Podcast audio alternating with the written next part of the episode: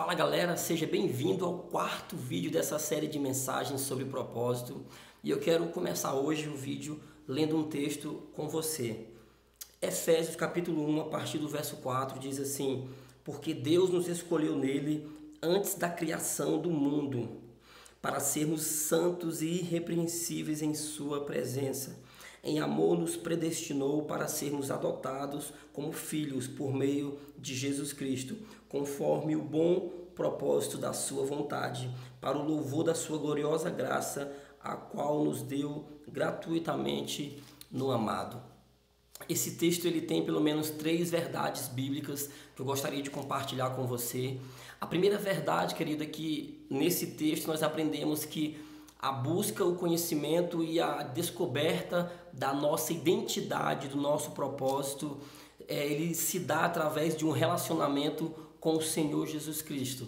Sim, você pode, você deve se relacionar com o Senhor Jesus, ele está ansioso para para conversar com você, para ter um relacionamento com você, para ouvir o que você tem para falar para ele, para você abrir o seu coração para ele.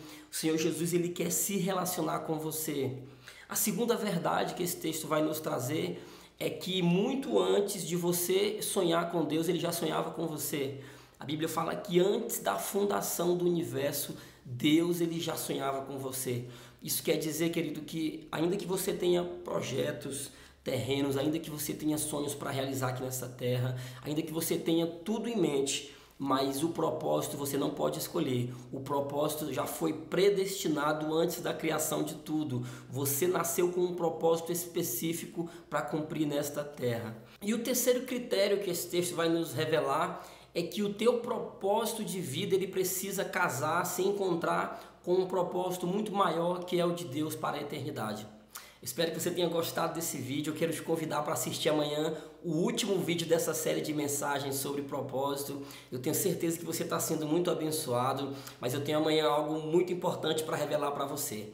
Deus te abençoe.